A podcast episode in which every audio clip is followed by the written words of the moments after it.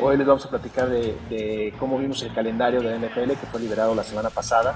Definitivamente esa va a ser una división que no te puedes perder ningún juego. Si ya de por sí... ¿Tú crees que Pickett vaya a estar jugando en lugar de, de Mitchell?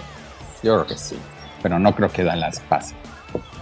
Ni con su defensiva que muchos dicen que es de las mejores de la liga, ¿no?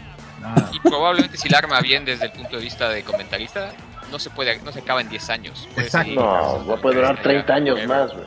¿Qué equipos podrían estar calificando a los playoffs y, y qué equipos quedarían fuera?